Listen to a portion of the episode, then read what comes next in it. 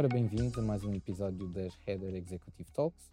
Meu nome é Fábio Andrade. Uh, neste episódio iremos falar sobre Employer Branding e para falar sobre este tema temos uma das mais preeminentes vozes da área, é formadora, é palestrante e oradora em eventos nacionais e internacionais, tem mais de 17 anos de experiência em setores de atividade como turismo, consultoria, tecnologias de informação.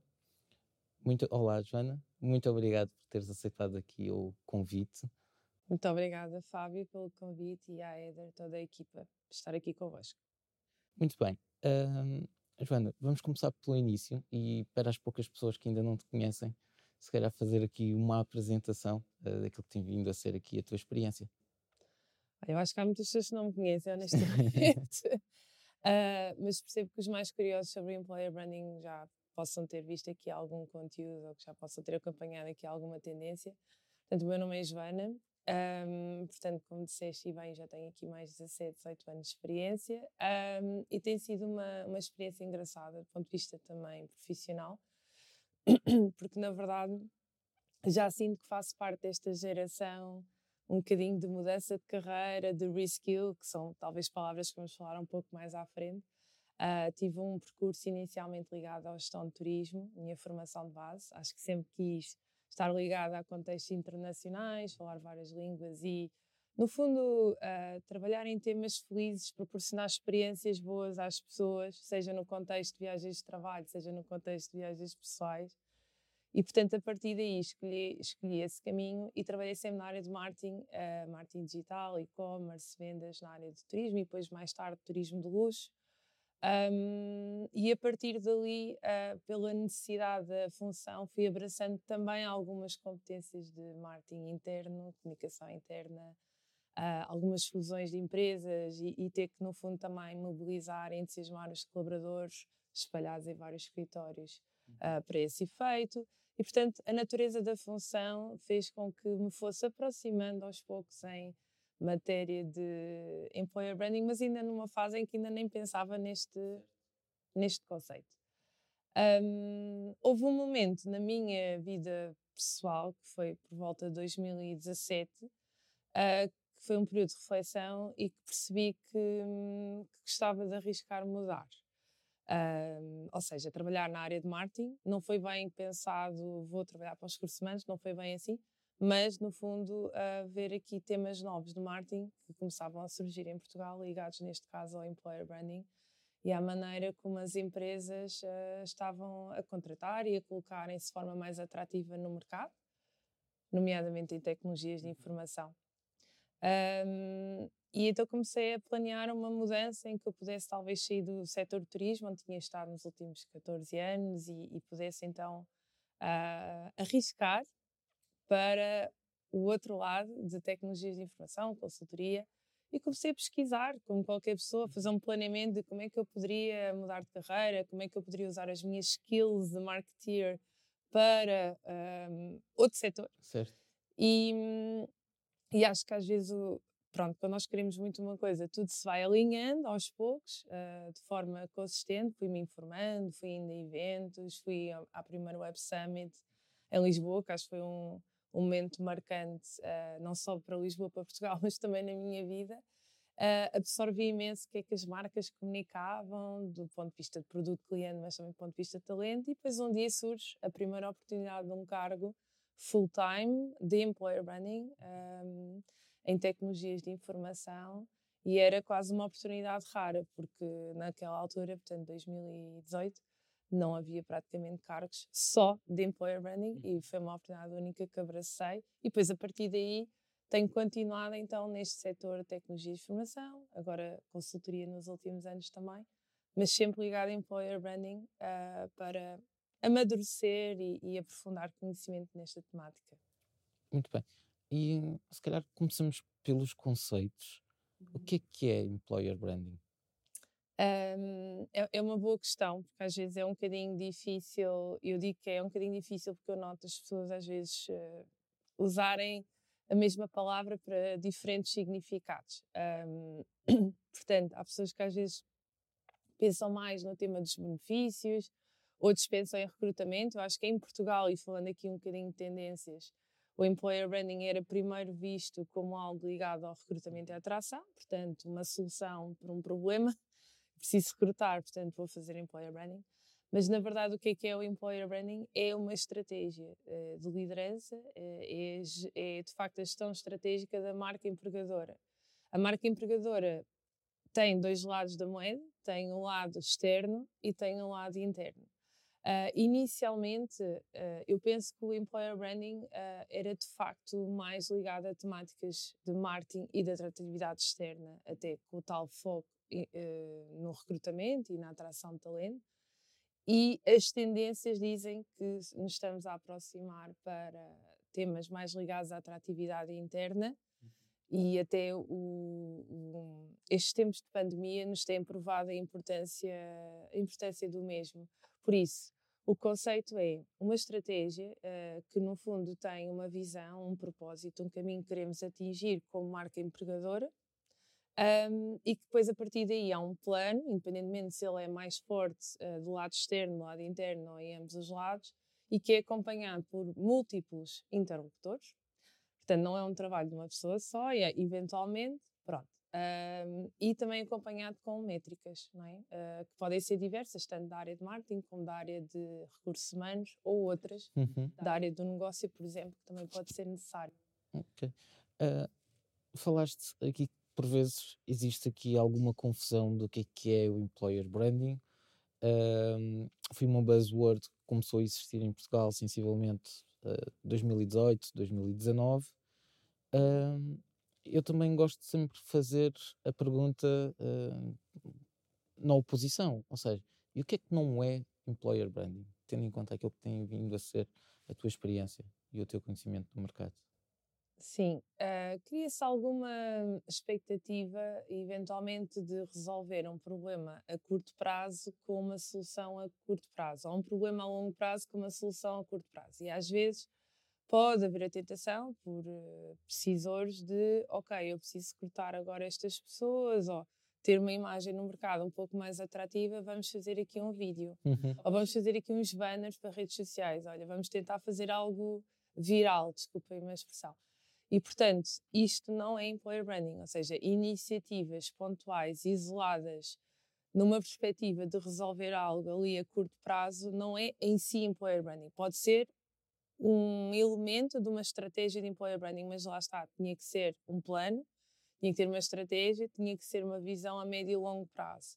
Porque acredito que o employer branding só tem, de facto, resultados quando existe a consistência não é? E quando as peças de facto do puzzle se, se vão encaixando. Mas às vezes há aquela hum, tentação de desenrascar uhum. e de fazer algo com poucos recursos e então uma campanha já é employer branding, não é?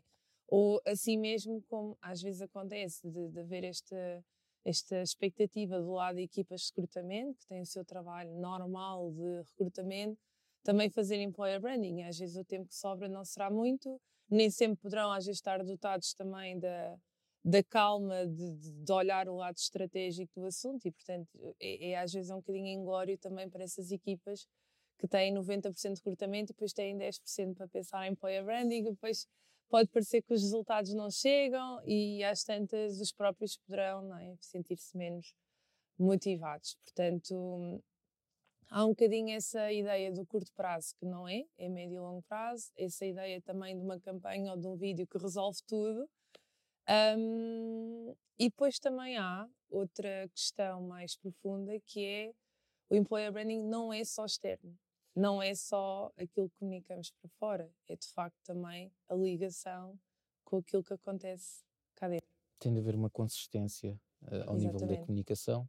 Sim. Uh, porque há que trabalhar também, porque não vale a pena estar a, tra a trabalhar na marca empregadora, no, em estratégias de employer branding. Isto, em última instância, tendo como resultado criar a atratividade para novos colaboradores, uhum. mas depois descurar os atuais colaboradores. E isto é sempre, fazendo aqui um paralelismo com a área do marketing, é pensar a experiência do consumidor em tentar angariar novos consumidores, mas também fidelizar, fidelizar. fidelizar o, o, os consumidores. Uh, E que tipo de projetos é que tens vindo a desenvolver nesta área? Não sei se queres abordar. Sim. Então, o caso da Deloitte Portugal, uh, na verdade, foi muito giro todo o início da, da viagem, porque havia e há um objetivo de posicionamento, uh, primeiro, por um lado, em tecnologia da Deloitte, ou seja, a Deloitte, na altura, em 2019, em Portugal, ainda tinha uma imagem muito ligada à auditoria ou atividades, vamos assim dizer, mais tradicionais uh, da marca e era menos conhecida na área da consultoria em tecnologia. E, portanto, um dos objetivos um, da criação desta área era pensar de maneira estratégica como é que nós iríamos conseguir colocar a marca no top of mind, ou pelo menos nas marcas empregadoras mais atrativas para estudantes e, e perfis experientes deste, deste setor de atividade. Uh, depois também havia a necessidade de haver uma marca empregadora uh, única e consistente, que houvesse uma verdade, porque parecia que não havia um discurso totalmente alinhado, claro e oficial sobre o que é que eu digo a um candidato numa entrevista, talvez para a área de tax ou para a área de financial advisory e para a área de tecnologia. E, portanto, era preciso rever novamente os textos e o, o discurso de, de, venda, no fundo. Uhum de proposta de valor para Exato. o talento uh, de maneira concertada e que fosse atrativo, mas verdade para todos, independentemente da, da, da área para a qual iríamos trabalhar.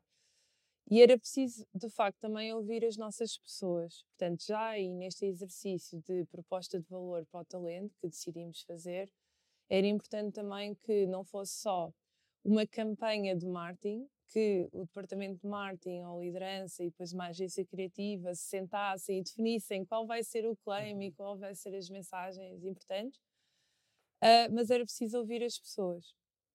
Tínhamos também um caso curioso, o nosso próprio caso, que é sendo Deloitte, somos uma marca internacional e poderia ser também tentador e rápido, um penso rápido, ir ver o que é que a Deloitte Global comunica e apenas tentar uh, colocar no mercado nacional e dizer que é isto, esta é a nossa mensagem, esta é a nossa proposta de para o talento.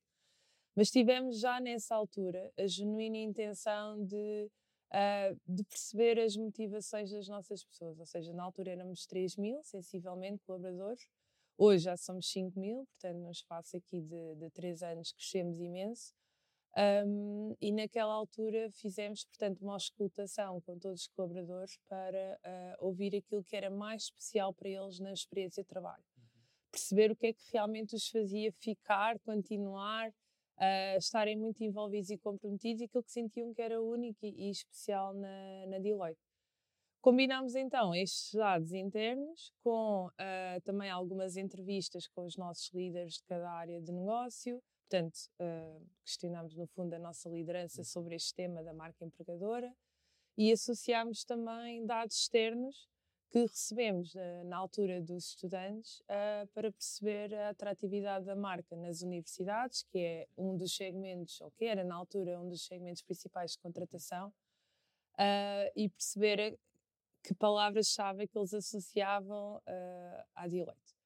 Com tudo isto uh, combinado, conseguimos então definir a nossa proposta de valor para o talento, que em inglês normalmente usa essa expressão Employee Value Proposition, uh, em que no fundo há uma materialização daquilo que é a verdade, uh, da promessa, da, da, experiência, mas também pode haver um lado aspiracional. Sim. Ou seja, não pode ser tudo aspiracional, mas pode ter um pequeno lado aspiracional.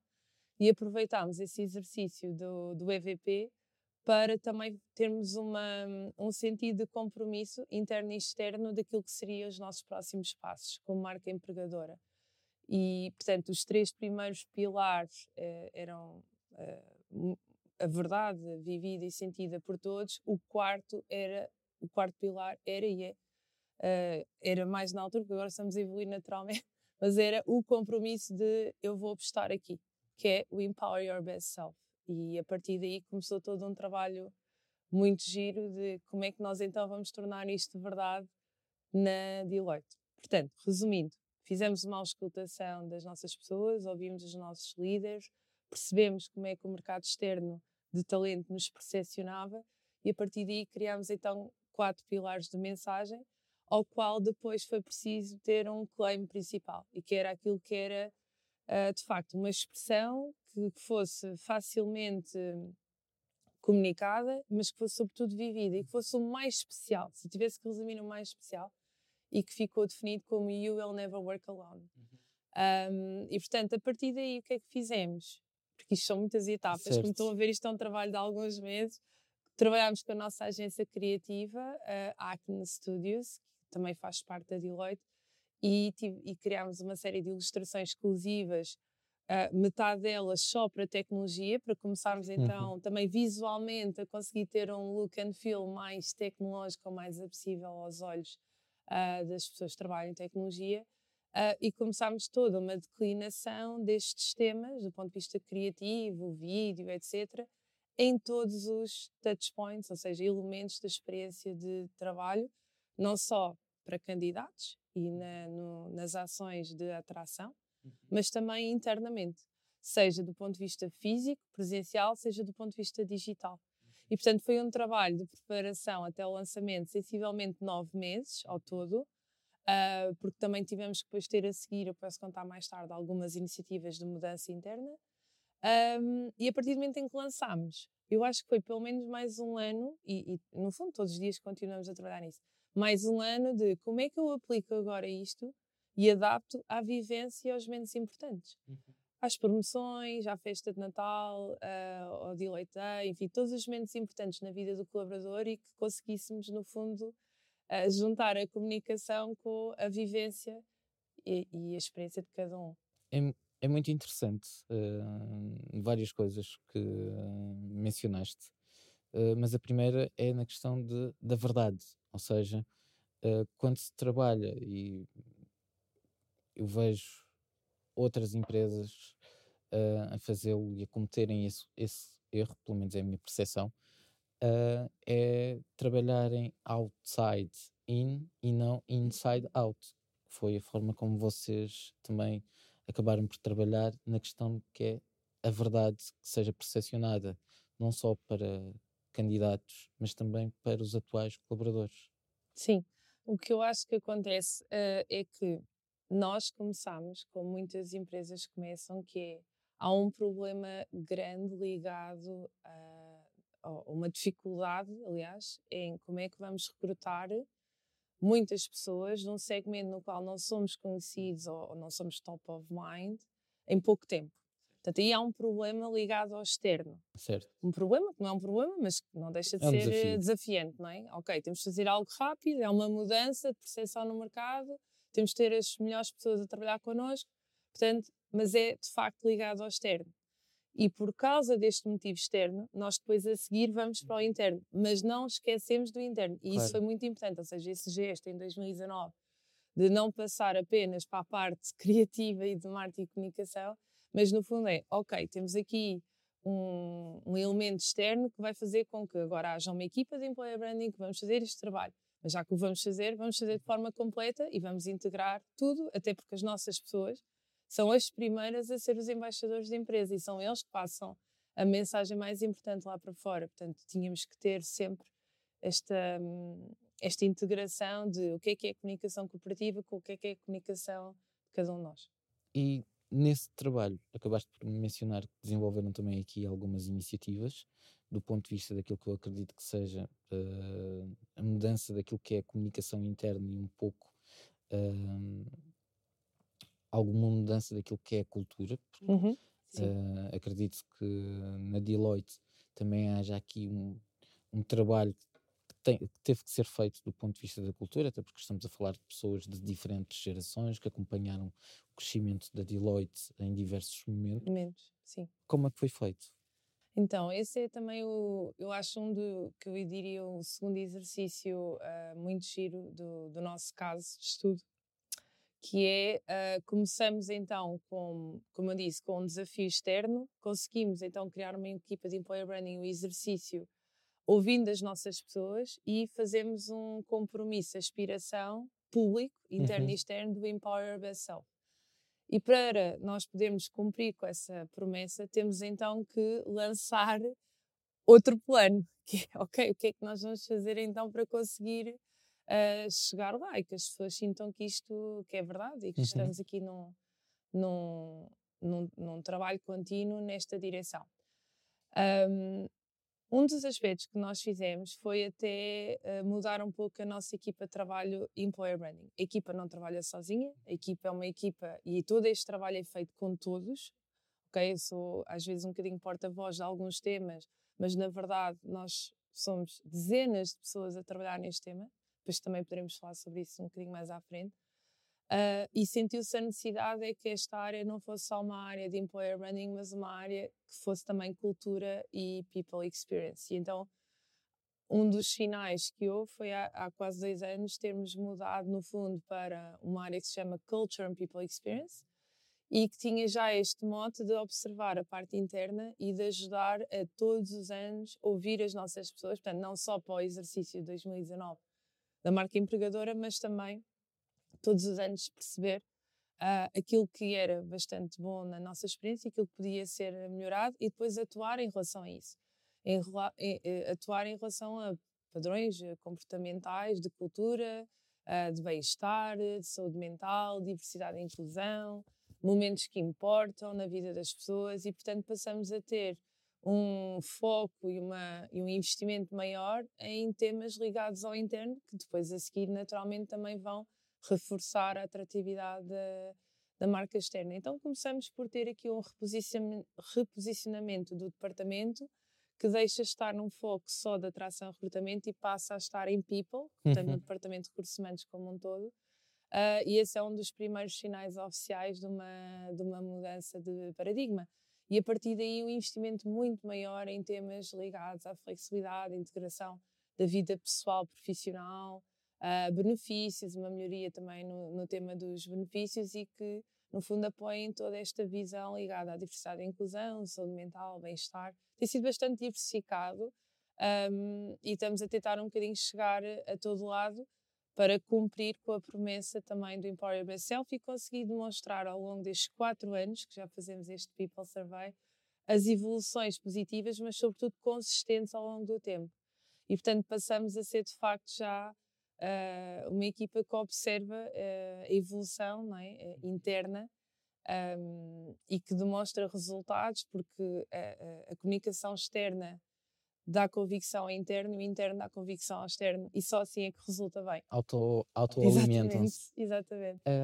É, é, interessante, falaste aí na questão dos resultados. Muitas vezes quando falamos aqui em, em employer branding pode parecer aqui um, conceitos abstratos, conceitos subjetivos. Uh, se calhar dividi, uh, iria dividir a minha, minha pergunta em duas, por assim dizer. Qual é que é a importância do employer branding para as empresas, no seu global? E uh, como é que se mede e como é que se pode demonstrar essa importância a quem decide, às, às administrações, etc. Porque é necessário haver esse suporte e essa promoção Sim. por parte uh, de, das administrações das empresas. É muito importante. Um, eu, de facto, nos meus poucos anos de experiência uh, profissional só de employer branding, tenho percebido exatamente isso, que é, uh, resulta quando realmente desde lá em cima estamos todos alinhados neste objetivo. A importância do employer branding é, é quase inegável nos dias de hoje, e até, até mesmo antes da pandemia, mas depois da pandemia ainda mais, que é uh, o talento está de facto mais sensível a temas diferentes uh, do que antigamente. O talento procura, em geral, isto depois dependendo das gerações também pode variar, uma diversidade de experiências. Não quer dizer que seja fora da sua empresa, mas de facto tem que sentir que consegue a crescer e desenvolver-se, às vezes não só hierarquicamente falando, mas também do ponto de vista de centros de interesse, fazer mudanças de carreira, ter oportunidades de, de se especializar mais noutros temas. E, e, então isto cria uma grande flutuação de interesses. Portanto, o colaborador já não é aquele que entra uh, ao início e que fica para sempre, ou que vai fazer aquele trabalho para sempre, está, está muito mais uh, aberto a mudar de funções ou eventualmente a ter que mudar de empresa ou de área.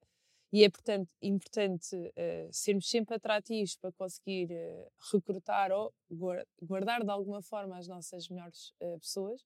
Depois também existe a necessidade de preencher muitas vagas que não há pessoas que cheguem, portanto, há uma escassez de talento uh, geral, porque toda esta transformação digital, esta aceleração, faz com que uh, não haja mercado, universidades, enfim, uh, formações que cheguem para ter as pessoas prontas, com os skills certos na hora certa. E então o que acontece é que as próprias empresas têm que se tornar atrativas para segmentos de talento que não era o seu principal. Ou seja, o seu, o seu segmento principal, a marca até é conhecida e eventualmente até uh, bem posicionada no mercado, mas de repente tem que se posicionar em mais outra atividade e nem sabe como chegar às pessoas, o que é que elas fazem, onde é que elas estão, como é que comunicam, uh, não está nesse benchmark de empresas mais atrativas. E, portanto, tudo isto faz com que seja uma velocidade tão grande, não é? Porque nós sentimos, eu não sei, pelo menos eu sinto assim, que cada ano que passa parece que já são dois em cada ano, porque tudo o que acontece num ano, então desde a pandemia é inacreditável, parece que a nossa vida muda completamente, não é? Toda a nossa forma de, de organizar, objetivos, etc. E então, as empresas, neste momento, para serem ágeis e, e, e, rápidas a agir, seja para contratar, seja para investir noutra cidade, noutro mercado, têm que ter uma marca empregadora impecável. Têm que estar eh, muito conscientes daquilo que é o seu valor, a tal verdade, a tal proposta de valor, um, e depois conseguir eh, traduzir isso para, para o mercado de forma certa, correndo o risco de da empresa não se conseguir adaptar, ou seja, de haver pedidos de clientes, de haver oportunidades de negócio, de haver oportunidades de expansão internacional e a empresa não ter o talento para poder produzir o produto ou entregar o serviço. Uh, e, portanto, acho que hoje as empresas veem o employer branding como uma disciplina importante para serem muito mais, estarem muito mais prontas para o que der e vier, é? E para todas as necessidades. Nós todos vimos na pandemia algumas indústrias e empresas a ter que ir fazer outra coisa. Ou seja, elas muitas vezes nem fecharam portas, mas começaram a fazer uh, algo diferente uh, que era preciso e porque na altura se cá não se podia viajar ou não se podia fazer outro uhum. tipo de coisas. E portanto, esta agilidade que, que, que foi precisa de, de, todos os gestores e das empresas e das pessoas mantém-se ainda muito viva hoje. Mas isso só é possível se a marca tiver um bom employer brand, senão um, as pessoas nem sequer conhecem essa empresa, não sabem o que é que se faz lá, uh, não sentem interesse e, e, e, atraídas por saber uhum. mais. E, portanto, acho que essa é a importância. Agora, como é que se leva essa importância uh, uh, aos gestores? trazendo business case de negócio, ou seja, tipicamente as empresas vão ter alguns problemas, seja de turnover, um, seja no, no, tal abertura de novo negócio, reposicionamento de marcas, às vezes que acontece, e é preciso, uh, de facto, uma equipa para, para endereçar isso e um plano. E se esse plano for organizado e tiver métricas que correspondem àquilo que é a necessidade da empresa, os gestores vão estar muito mais disponíveis. Portanto, se há negócio e esse negócio pode ser, no fundo, atingido é? alcançado através deste plano, nomeadamente também através deste plano de, de employer branding, começa a haver um interesse e um, e um sponsorship uh, dos líderes a esse nível e muitas vezes tem que ser apoiado em algumas métricas. E para quem está a iniciar, uh, que tipo de métricas é que estamos a falar? O que é que se pode medir? Podemos ter métricas de variadas ordens. Se for aquela vertente que falámos ao início, mais da comunicação externa, da atratividade externa, tipicamente vamos olhar, por um lado, para métricas ligadas a marketing, que tipicamente os marketeers iriam olhar, como a presença nas redes sociais, ou pelo menos em sítios Lá está, estou a dizer redes sociais já é um clichê. Na verdade, nós temos que saber primeiro quem é que vamos contratar, neste caso, se for para contratar, onde é que essas pessoas andam, o que é que frequentam, o que é que consomem em termos de conteúdos no digital e no presencial. E se imaginarmos que é nas redes sociais, por exemplo, e quais redes certo. sociais, vamos então olhar para uh, os seguidores que poderemos ter, o alcance, uh, o, o alcance das publicações, o engagement. Uh, mas tudo isto de forma muito planeada e organizada, portanto estou a falar assim numa, numas teorias, mas podemos olhar assim para alguns indicadores de marketing ligados a, a redes sociais, podemos também ter oportunidades de imprensa, um, em que no fundo as oportunidades de carreira da marca podem estar expostas uh, também sob forma de entrevistas e de testemunhos na, nos mídias. Podemos também ter métricas ligadas a eventos, seja sempre que uma marca acaba por patrocinar um evento, estar presente com speakers, uh, estar envolvido de alguma forma, também conseguimos aferir métricas ligadas um, aos eventos. Depois também há sempre os conhecidos prémios, não é? Prémios de, de atração, uh, de atratividade das marcas, que, tanto acontece nos mercados nacionais como internacionais, para alguns segmentos. Portanto, é um, no fundo estarmos atentos a que distinções é que fariam sentido, não só de recursos humanos e de marcas atrativas, mas também da própria área de especialidade. Eu acho que toda a gente se sente entusiasmada se sentir que vai trabalhar para uma equipa ou para uma empresa que costuma ter distinções da sua área de negócio, não é? Ou que é valorizado no mercado uh, por aquilo que tem feito. Portanto, há várias formas de medir métricas ligadas um bocadinho à comunicação externa e marketing, aqui são só alguns exemplos. Um, depois, também, do ponto de vista de recursos humanos, uh, será mais fácil perceber o número de candidatos que fazem fit para as vagas um, em relação a cada vaga que é publicada. E, portanto, nós podemos sentir ou não uma evolução de minha marca está muito mais atrativa porque eu agora coloco o mesmo cargo uh, no LinkedIn uh, há um ano atrás e tenho muito mais candidatos e se esses candidatos, no fundo, também são qualificados para o cargo, não é? Uh, outra, outra métrica, só a título de exemplo, que também podemos aferir é a taxa de conversão uh, entre uh, um candidato que entra num uhum. processo até aceitar a carta oferta, portanto, quantos aceitam, quantos rejeitam, proporcionalmente o que é que isto nos está a dizer. Portanto, se no fundo há uma vontade maior de converter, vamos assim dizer, e, e, e a pessoa escolher a empresa uhum. para entrar e para trabalhar ou não. Portanto, estes são alguns indicadores. Depois há indicadores muito específicos para problemas específicos. Eu posso ter um problema específico num departamento de food and beverage ou específico num certo. departamento de engenharia. E, portanto, tipicamente, estes gestores destas áreas vão por si só também perceber quanto negócio é que eu perdi uhum. ou que eu não consegui atingir porque não tinha as pessoas certas no momento certo.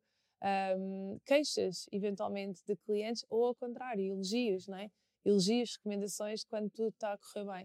Uh, portanto, às vezes é uma combinação de vários fatores, dependendo do objetivo de employer branding. Eu costumo dizer que employer branding não é a receita da Bimbi, uhum. não há o livro certo. de receitas assim que é só seguir a quantidade uh, e os ingredientes, mas é de facto é perceber qual o propósito, qual a missão, o que é que todos queremos uh, fazer, que problemas gostaríamos de resolver a partir daí ter um plano e a partir daí ver quais são as métricas que faz sentido avaliar e acompanhar.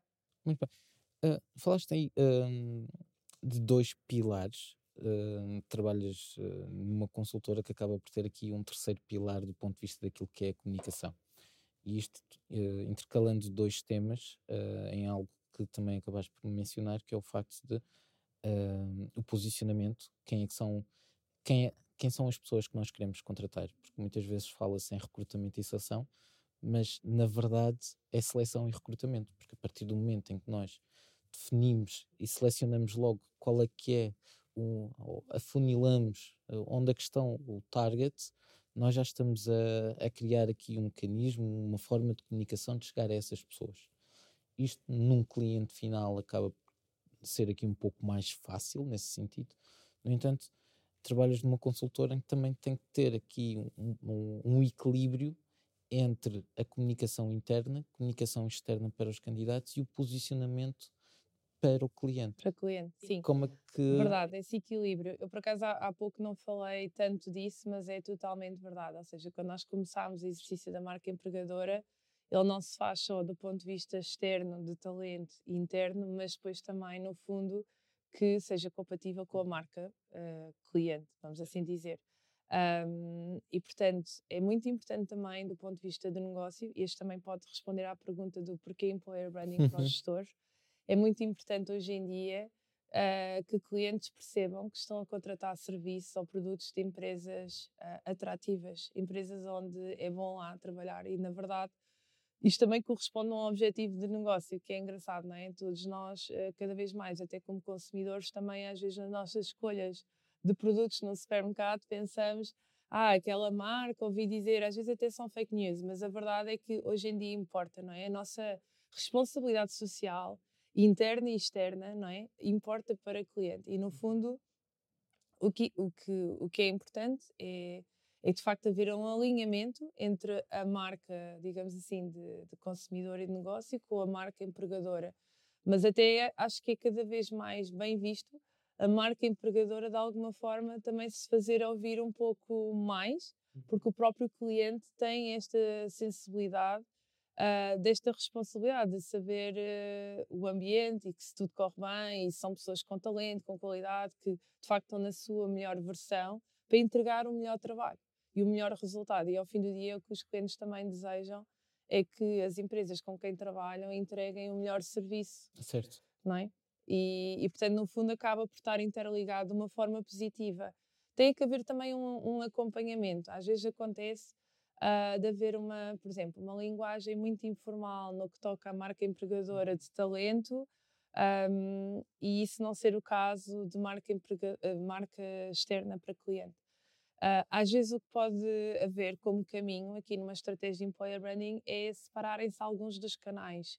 Por exemplo, a rede social a título de exemplo, no LinkedIn pode não ser o mesmo para cliente e talento, certo. ou pode, certo. quando não há de uhum. facto uma compatibilidade, às vezes até linguística, porque os nossos clientes podem uh, falar todos, ficar numa língua estrangeira e a nossa marca de talento tem que falar em português, por exemplo, estou a dar aqui um, um, exemplo. E aí pode haver necessidade de, separar uh, canais de redes sociais, ter um canal para talento, não é? um Instagram para talento, LinkedIn para talento. Portanto, depende um bocadinho, mais uma vez, é à medida, dependendo de cada objetivo e de cada situação, pode haver necessidade de separar um bocadinho as águas. Se não, a convergência é o ideal, porque o cliente, no fundo, também está a par e passo daquilo que são as tendências de talento um, nessa empresa. Eu acho que se sente ainda mais convicto a querer uh, adjudicar os seus serviços. E cada vez mais os próprios clientes uh, estão mais uh, com maior consciência e mais preocupados também com, a, com, os fornecedores com quem trabalham, com, com, com os parceiros que, que trabalham. Por vezes o que, é que acontece é também a questão do tom, que acabaste por aflorar aí um pouco, porque se utilizares um tom formal, que pode ser aqui a comunicação juntamente que é, faz parte da cultura da empresa, da cultura com o contacto com os seus parceiros, com os seus clientes, essa utilização de um tom formal pode, por si só, ser um fator de exclusão de candidatos, por exemplo, que se revêem numa cultura mais informal e vice-versa. Por isso é necessário, uh, e acabaste por mencionar algo bastante interessante, que é, ok, até pode fazer sentido haver uma separação de, de canais de comunicação Sim. para não haver aqui confusão, para também não impactar negativamente com, com o negócio. Um, para quem está, estamos a falar, nem todo nós sabemos a composição daquilo que é a economia portuguesa, muitas PMEs, nem sempre, e acho que para se trabalhar o, o, o employer branding acaba por as empresas terem que ter um certo grau de maturidade uhum. e acabaste explanar essa maturidade dentro da Deloitte.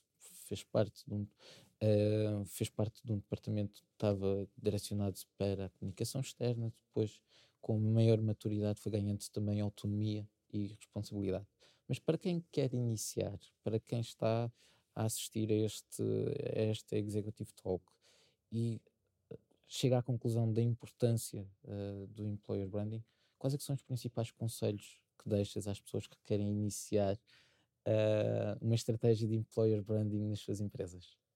Acho que o mais importante é o alinhamento, uh, ou seja, vai ser muito difícil, uh, até por questão de motivação e de resultados, apenas uma pessoa querer fazer employer branding. Então, eu acho que o segredo, mais do que ter uma equipa ou uma pessoa full-time, é o alinhamento entre a visão da gestão, a visão do marketing e dos recursos humanos.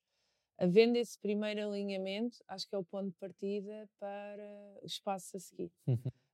Um, porque invariavelmente vai ser sempre preciso, uh, algum momento, equipa de comunicação, equipa de marketing, equipa de humanos. Portanto, esse alinhamento, esse trabalho de equipa alargado tem mesmo que existir. Uh, e só assim tem resultado também na, na nossa organização. Depois, a partir daí, podem então ser definidos, ok, quais são os objetivos deste trabalho, qual é que é o problema, os desafios que nós queremos ah, resolver, fazer o tal plano customizado. Aqui, dependendo da, das empresas, tanto pode ser levado mais pela equipa de recursos humanos como pela equipa de marketing. Eu já trabalhei nas duas situações na função de Employer Branding. Hoje em dia estou no departamento de People. Acho que há cada vez mais temas uh, ligados a People, porque não é só comunicação externa, mas naturalmente também pode acontecer a partir do departamento de marketing, dependendo também dos objetivos uh, do próprio plano. Um, eventualmente, se houver a oportunidade de uma formação ou de contratar serviços fora, porque muitas vezes estas empresas um, não podem ter recursos uh, a tempo inteiro uh, para esta necessidade, portanto, provavelmente, uh, portanto, trabalhar com consultora nesta área de employer branding para conseguirem ter um apoio, uma convicção maior no arranque. Porque acho que, como tudo na vida, o difícil é começar não é? O ter a coragem do é mesmo por aqui, vamos fazer isto, mas eu ainda não, nem percebo tudo sobre isto, percebo uma parte, mas não sei bem como começar e depois não sei bem se, tô, se vou conseguir medir bem os resultados. Portanto, acho que, honestamente, numa estrutura mais pequena, o ideal é usar serviços também de, uh, especializados uh, nesta área para ganharem confiança e só uhum. depois cá mais tarde, no fundo, terem o seu, o seu próprio caminho, não é? Um, Outro dos, outro dos temas que quero abordar é aqui também o teu contacto internacional. Tens, tens estado aqui, uh, participado em N eventos internacionais, és speaker a nível internacional. Queria uh, perceber, numa primeira fase, o que é que se faz lá fora e o que é que não se faz cá dentro, ou, ou as, as diferenças do que é feito lá fora com o que é feito cá dentro, em que ponto é que estamos a, a nível de trabalhar o employer branding? E depois numa segunda fase perceber quais é que são as tendências, porque o employer branding, ah, e tu já abordaste também aqui alguns temas, se calhar numa primeira fase tem a ver com a questão da maturidade, pensam-se muito numa forma de comunicação externa, começou-se uhum. a olhar para a comunicação interna, depois começa-se a ver a experiência de, de, daquilo que é os diferentes touching points dos colaboradores, um, tentar dividir a minha pergunta em, nestas duas áreas, ou seja, o que é que já é feito lá fora que, não, que ainda temos aqui, ou, ou, ou não, posso ter aqui uma, uma perspectiva uh, errada. Então, a minha perspectiva é que um, a questão se cá aprende-se um pouco mais com aquilo que tu dizias na questão anterior, que é Portugal ainda assim tem muitas pequenas e médias empresas e por isso, por isso uh, a estratégia de employer branding não estar às vezes forma já mais avançada e madura, em Portugal no seu todo, mas acho que tem mais a ver com o tecido empresarial do que propriamente porque eu olhando para as grandes organizações em Portugal, não vejo um desfazamento ou uma diferença enorme do ponto de vista geral, pelo menos em relação à Europa. Uh, naturalmente, os Estados Unidos nota-se e, e, que no, o employer branding tem sido um tema trabalhado já há muitos mais anos uh, e com quem eu sinto que aprendo bastante. Há coisas que eventualmente não se aplicam ao nosso mercado português ou até europeu, mas há temas que sim, parece que eles estão uma, uma página à frente em alguns meses e nós depois começamos aqui em Portugal e na Europa a, a, a aplicar, depois há os early adopters, né, que eles começam uhum. primeiro, depois há os resistentes, que começam depois. Um, mas eu acho que invariavelmente nós, nós chegamos lá. Não, não sinto neste momento, uh, até quando vou a estas conferências, não sentimos mesmo, uh, pelo menos na nossa realidade aqui da Deloitte Portugal, não sentimos esse desfazamento de maturidade. Nós, no fundo, também crescemos de 3 mil para 5 mil pessoas, muito rápido. Uh, e houve um, uma questão que acelerou tudo isto do ponto de vista internacional, que é a pandemia. Nós, a partir do momento em que ficamos todos em casa uh, ou a trabalhar remotamente naquela altura, o digital é só um link de Zoom, não é um link de Teams. E, portanto, na verdade, um, tudo o que nós fazemos a nível local também fazemos com a maior das facilidades a nível internacional. Eu acho que até começou um bocadinho também por aí uh, a minha partilha, depois mais uh, regular, do ponto de vista internacional, porque afinal nem era preciso viajar, nem era preciso ir aqui e ali, é só falar inglês, estou a brincar. Uh, mas facilitou um bocadinho. E agora, voltando a este contexto presencial em que nós estamos, agora uh, acumulam-se outras oportunidades presenciais no internacional, mas que no fundo uh, começaram ali um bocadinho na, na pandemia. alguns temas eu sinto que nós em Portugal ainda se cá não, não olhamos para eles com, tanta, com tanto investimento e de maneira tão consistente, nomeadamente em alguns temas de diversidade e inclusão que fazem parte ou poderão fazer parte de uma estratégia uh, de employer branding. uh, ligada à diversidade cultural, mas penso que hoje em dia já começa a haver esse tema precisamente em Portugal, porque temos de facto cada vez mais populações uh, de outros países que vêm, no fundo, ocupar vagas de setores de atividade que não conseguem uh, preencher os seus postos de trabalho. E, portanto, há temas que noutros países já é mais uh, habitual, não é? Tra trabalhar o tema da diversidade cultural na, na, experiência das pessoas nas organizações e que em Portugal acho que ainda estamos muito no arranque, mas que invariavelmente não vamos poder fugir e, e, evitar. Portanto, é, é, é, um, é, um, bom, é um bom assunto. Um, de resto, assim, de maneira geral, acho que nós estamos muito a par, eh, muito a par e passo em várias temáticas, porque depois há países que estão um bocadinho mais, entre aspas, à frente, mas outros também estão um bocadinho mais atrás. Eu não tenho sentido, pelo menos nesta experiência da, da Deloitte Portugal, assim, grandes desfazamentos em relação ao que se faz lá fora. A nossa realidade é uma realidade uh, não só de Portugal, mas também de Angola, Moçambique, Cabo Verde e São Tomé. Portanto, na verdade, nunca somos só um único país. Uh, e as outras histórias que eu ouço, tipicamente são uh, de decisão mundial, que é mais complexo também, mas no fundo os temas são sempre um bocadinho os mesmos, não é? Este empoderamento das pessoas, por exemplo, de cada um de nós ter não é? o seu telemóvel e estar 24 horas sobre 7, possivelmente presente nas redes sociais, poder comunicar sobre a sua experiência de trabalho, para o bem e para o mal, uh, é um grande desafio para todos, não é? Portanto, há temáticas ligadas a esse, esse, lado do que é que o cobrador diz sobre a sua experiência, como é que ele é embaixador e como é que ele passa uma boa imagem lá para fora. Portanto, são temas que nós uh, conversamos muito, não é? O facilitar a partilha de conteúdos através de colaboradores, como é que o podemos fazer, mas de forma também a não ferir a marca empregador ou certo. não ferir suscetibilidades de negócio. Portanto, tem sido muito interessante ouvir estes, estas reflexões. Ok.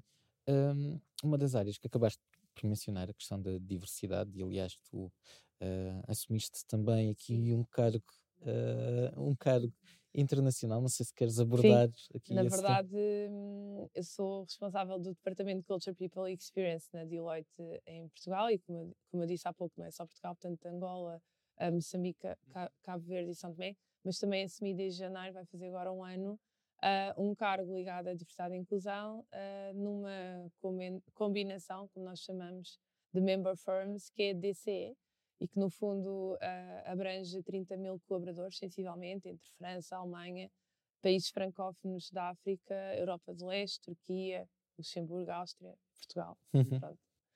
Uh, e portanto é um cargo muito, muito interessante, aborda temas como um, o equilíbrio de género nas organizações, LGBT+, e também, em particular, saúde mental e bem-estar, mas estamos também agora a abraçar dois novos pilares, que é a neurodiversidade uhum. e a uh, disability.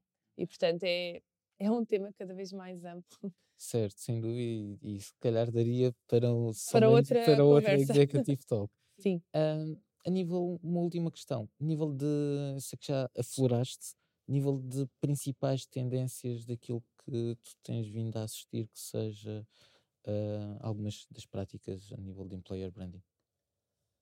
Penso que a tendência é um bocadinho um resumo daquilo que eu disse uhum. ao longo aqui da conversa, que é uh, começar do lado externo, da reputação que se sabe no mercado para atração, para recrutamento, para o lado interno começar a olhar e colar as peças do puzzle entre o que nós dizemos para fora e aquilo que nós, no fundo, conseguimos proporcionar, melhorar, transformar em termos de cultura e de experiência uh, cá dentro. Esse é, é um dos temas uh, mais falados e também porque a pandemia fez com que uh, as pessoas ficassem ainda mais no centro das atenções, a maneira como elas estavam a lidar com o trabalho remoto súbito, uh, com alguma falta de preparação na altura, problemas ligados à saúde mental. Uh, depois começámos a ter esta tendência da saída das organizações chamada grande resignação, em que as pessoas começam-se a despedir porque de repente já não se revêem no propósito da, da, da, da organização e da função. Um, e portanto continuamos a olhar muito para as pessoas e a maneira como elas vivem e sentem a, a experiência do trabalho Entretanto, depois começou outra tendência este ano, em 2022, que é o Quiet uh, Quitting, que na verdade uh, abrange pessoas que continuam na sua organização, que não se despedem, mas que refletem e reduzem um pouco aqui o ritmo, a dedicação, o compromisso que, que têm para com o seu trabalho, as suas equipas, a sua organização. Portanto, também estamos a nível internacional e nacional a observar esses fenómenos e estas duas dinâmicas, mais uma vez, reforçam o foco no interno. Ou seja, mais uma vez temos de estar a olhar o que é que está a acontecer nas nossas organizações, o que é que estamos a comunicar, o que é que estamos a, a, a, a providenciar como experiência uh, e mais uma vez reforça, ok, este alinhamento uh, que, que, não para, não é? Entre o interno e o externo e que isto tudo consiga ser, uh, que consiga acontecer de forma equilibrada. Falámos também do tema da diversidade e inclusão, porque diversidade e inclusão é muito mais amplo do que só algum destes segmentos que eu falei. Ou seja, o tema como um todo, de nós abraçarmos a diversidade de pessoas que somos, não é? E termos pessoas que não só elas vestem a camisola da empresa, mas que na verdade a empresa também cria um espaço de, segurança psicológica eh, para que todos consigamos ser únicos na sua uhum. autenticidade, não é? E cada um de nós tem o seu brilho e a sua a, a sua personalidade. E, no fundo, também há esta tendência que se, que se discute, que é, de facto, um, termos organizações mais diversas e inclusivas em que há um maior espaço para o eu, não é? E para sermos nós próprios, sem estarmos sempre formatados numa caixinha uh, daquilo que era a imagem do antigo colaborador de há uhum. uns anos atrás. Um, porque também estes temas da diversidade e inclusão? Porque temos este desafio do híbrido. Ou seja, estivemos possivelmente num contexto em Portugal mais presencial antes do Covid. No Covid, para alguns uh, uh, setores de atividade, um, uma mudança remota súbita. E agora o contexto do híbrido. O que é que é o híbrido? São dias fixos, são dias flexíveis, é, é, é igual para todos na organização toda, é, depende das equipas, depende do quê? E, portanto, todo este pensamento, mais uma vez, traz muita complexidade, mas traz muito stress, uhum. traz uh, excesso de carga mental para todos, inclusive para os colaboradores, afeta a saúde mental, afeta a motivação e o bem-estar. Então, mais uma vez, também estamos a olhar muito para o tema da diversidade e inclusão como um veículo que promove saúde mental e bem-estar. Se eu conseguir integrar aquilo que eu espero de algum grau de flexibilidade com o meu uh, com a minha entidade empregadora, eu vou me sentir melhor, eu vou estar feliz e realizado no meu trabalho.